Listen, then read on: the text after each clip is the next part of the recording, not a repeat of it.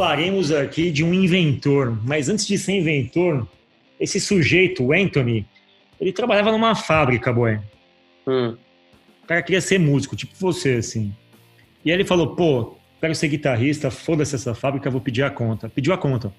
E no último dia de trabalho dele, tipo, o Zacarias faltou, sabe? O Zaca não foi. Ah, preciso operar a máquina do Zaca. Foi lá operar a máquina do Zaca e tava lá já pensando na banda que ia montar, de repente, pá! Perdeu os dois dedos. Foi pro hospital, tal, ficou desesperado, dois dedos da mão direita. Eu não sei o nome dos dedos, tá, pessoal? O dedo, sei lá, dois e três, sei lá, alguma coisa assim. Perdeu os dois dedos foi pro hospital, enfim, cara, não tinha como recuperar, entrou numa depressão fudida, fudida, fudida, não queria sair da cama tal.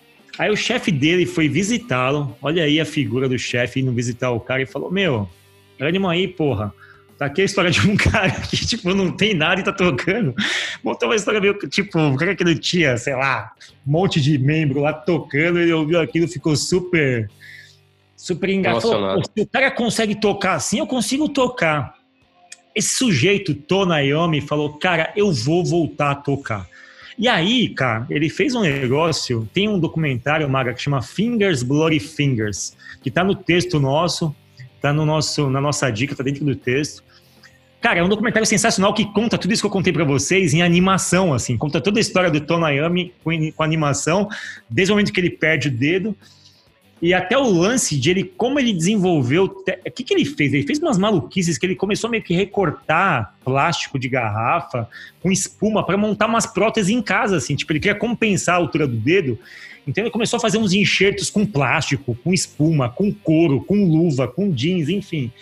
O que, que ele fez? Ele basicamente tentou prototipar uma solução para a deficiência dele. Ele estava sem dois pedaços de dedo. O que aconteceu? Ele conseguiu desenvolver esse protótipo conseguiu achar um novo estilo de segurar a guitarra e de tocar a guitarra, porque você sem esses dois dedos, você precisaria compensar o jeito de tocar, o que fez com que ele desenvolvesse um estilo muito, muito característico de tocar, muito mais cru, mais primitivo.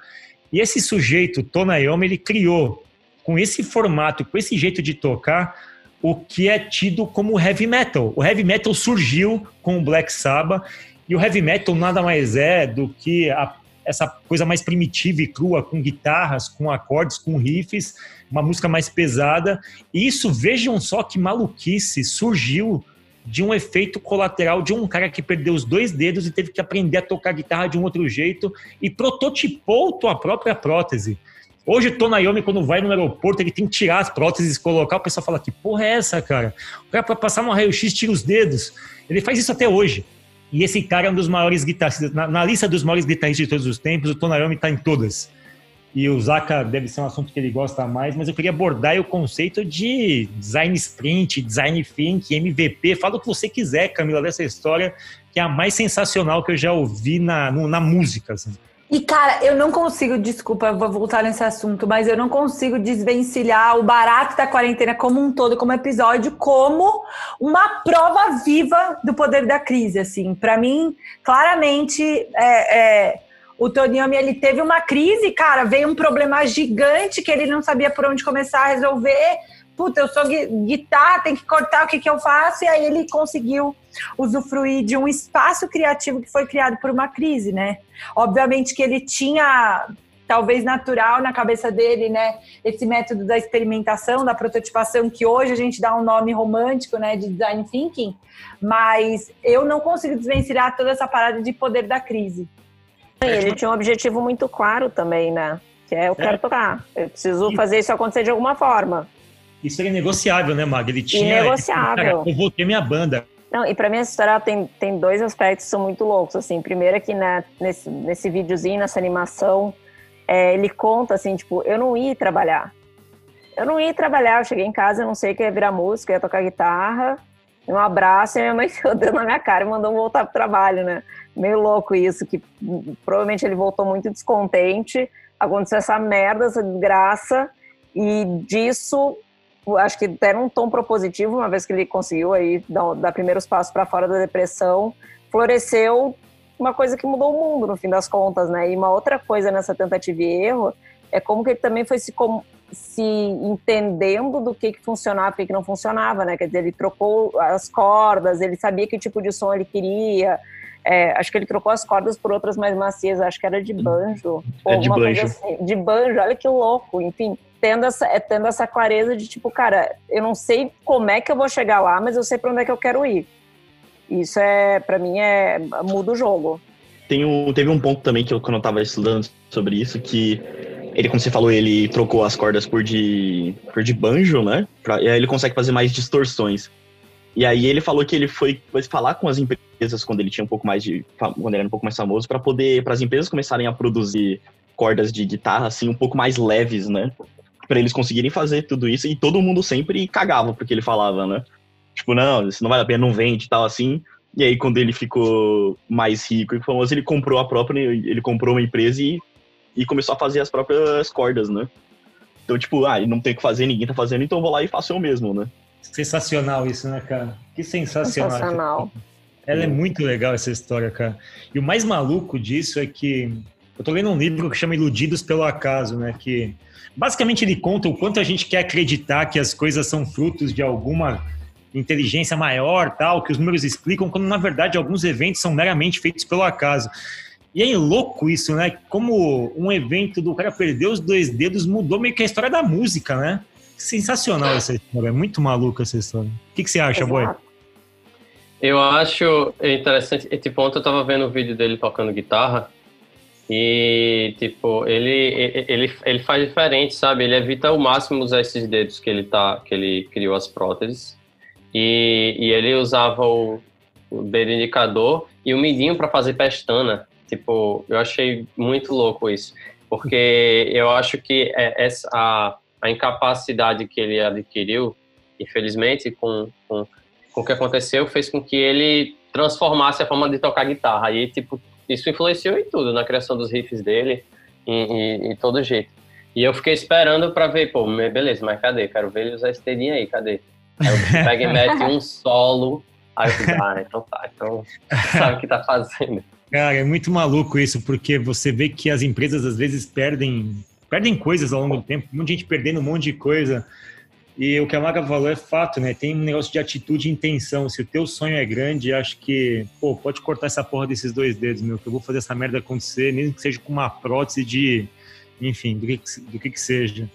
É uma das histórias assim que essas histórias deveriam estar em aula de gestão, porque elas são muito emblemáticas para mim. Eu gostaria que a Cá encerrasse esse bloco fazendo algum tipo de paralelo com como a restrição levou ele a pensar uma solução. E às vezes eu acho que a gente vive numa situação muito cômoda, às vezes, né? sem muitas restrições, caprichando, dando excesso de recursos para as pessoas resolverem problemas. E é óbvio que esse é um caso, mas ele é um caso muito poderoso para ilustrar uma ideia do que, que a gente quer dizer com inteligência coletiva, com capacidade criativa, certo? E acho que evidencia bem, né, esse vídeo que o, que o boy cita, assim, ver ele tocando, eu, eu não era, não conhecia, tá? Mas quando você começa a reconhecer que exigiu um sofrimento, ele declara que ele sofreu, né? Que não foi liso, não foi, ai, eu perdi o dedo hoje, amanhã veio um protótipo, eba, criei uma banda linda, maravilhosa, que até hoje todo mundo gosta. Tipo, não foi bem assim. Então, eu acho que essa resiliência, essa palavra tá meio batida, mas reconhecer que a mudança é bem-vinda e todo mundo deveria né, respeitar o quarto valor da agilidade, que é essa capacidade de mudar mais do que seguir um plano, é, é, legal, mas na hora que chega em você e que você tem que mudar, a coisa muda de figura, né? Quando a gente olha para o barato da quarentena, isso também tem um pouco a ver, que é muito fácil a gente falar de é, equilíbrio vida e trabalho, mas vai se manter são durante a quarentena? Sabe? Vai se manter são diante dessa impossibilidade.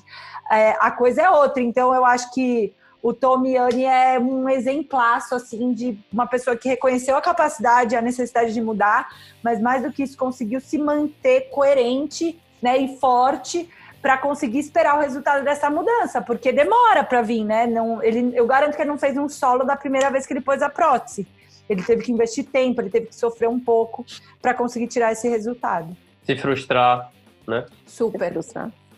Boa, é isso? Eu não tenho ideia de nenhuma música de heavy metal e Black Sabbath. Camila, vou te mandar Nada. uma lista. Vou te mandar uma lista. Zero, zero. Logo menos. Do, é... ah, vamos de, de Black Sabbath, do Black Sabbath. É uma música muito boa. Boa. Primeira música do primeiro álbum do Heavy Metal. É isso Nossa, aí, Isaac. Que, sério? Eles chamaram Black Sabbath de Black Sabbath? Chocante.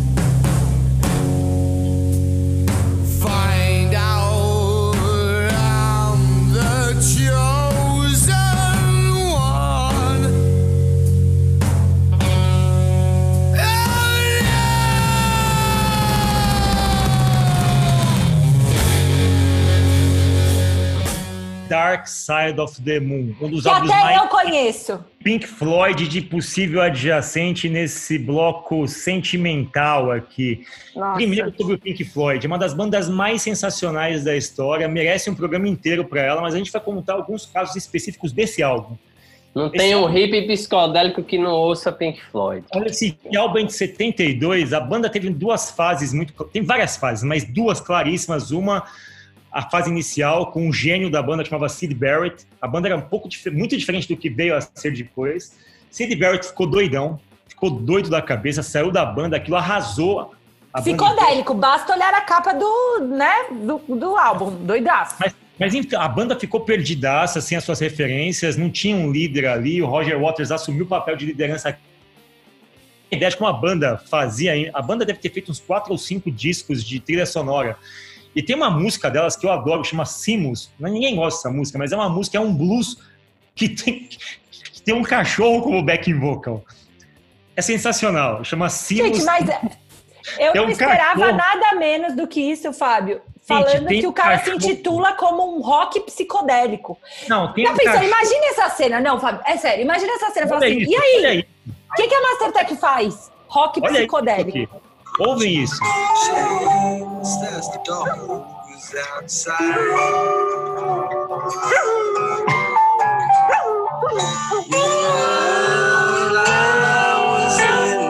Cara, e a música é boa, enfim.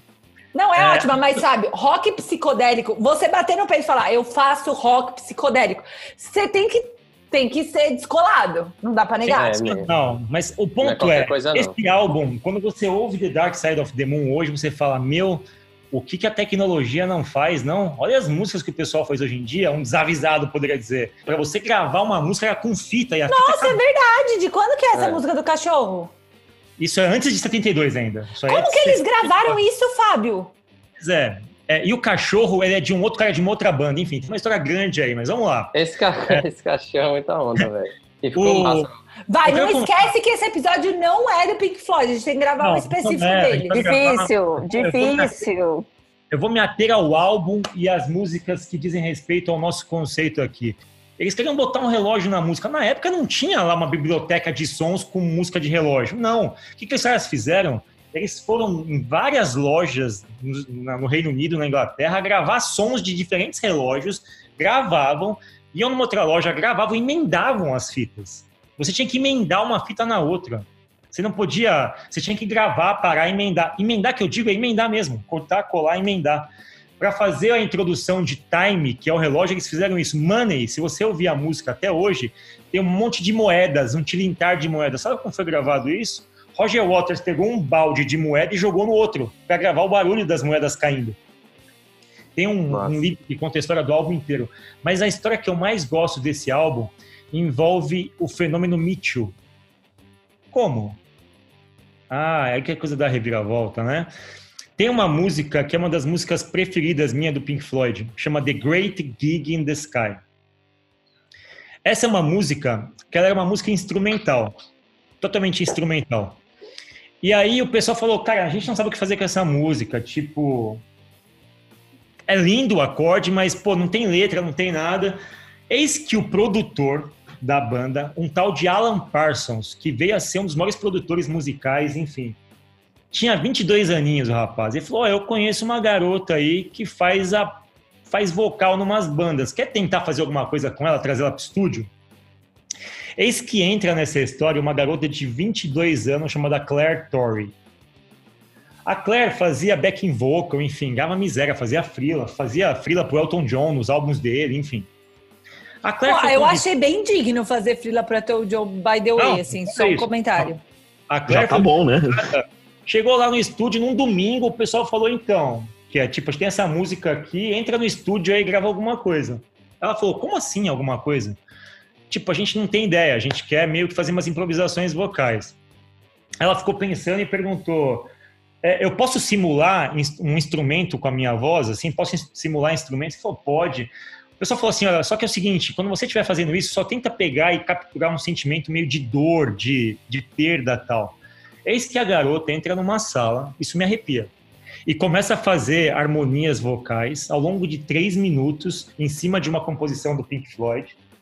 Ela sai, não sabendo, não teve feedback nenhum dos caras, achou que tinha sido terrível, ela só fez um take, foi embora, ela ganhou 30 libras por essa gravação. O que acontece é que esse álbum entrou para a história como um dos mais vendidos, ele ficou mais de 20 anos na parada da Billboard. E ela, de alguma forma, se sentia diminuída, porque ela falou: Cara, essa música que fez um puta sucesso, eu sou coautora dessa música. Ela não aparecia nos créditos da música. E perguntavam para ela: Pô, Claire, a música estourou. E a banda também não procurava ela. A música estourou, você tem que. A música é tua também. Você cantou, você é coautora. Ela dizia que se ela fizesse isso, ela ia ter que envolver muito advogado, ela não tinha grana para fazer isso. E ela sempre achava que se ela se posicionasse assim, todas as portas na música iam fechar para ela, porque ela vivia disso. Ela vivia fazendo bico na música. Ela falou: se eu falar alguma coisa contra o Pink Floyd, cara, ninguém vai abrir as portas para mim. Depois que ela se aposentou, ela entrou com um processo contra a banda ganhou o processo e virou coautora da banda e ganha royalties da música. E o fenômeno Me Too tem a mesma dinâmica. As mulheres, elas, e aí, desculpa, não tô o Pink Floyd não assediou ela, não sexualmente, talvez artisticamente ah, sim. É? Mas a mecânica dela foi, cara, eu não posso ir contra o Pink Floyd eu vou ter que esperar isso passar, senão fecho minhas portas. E no Me Too, as garotas que fizeram parte, quem quiser saber mais, leia o post nosso do Ela Disse. E ela é era um jovem, né, Fá? Ela tinha 22 Sim. anos, enfim, tem, tem, toda uma desconstrução que é muito parecida com o Me Too, assim, que é muito Sim. valiosa. Que é, é você não reconhecer é, até por uma construção social, de você nunca foi reconhecido. Então era, ah, beleza, me dá esses 30 mangos aí, é nóis, sabe?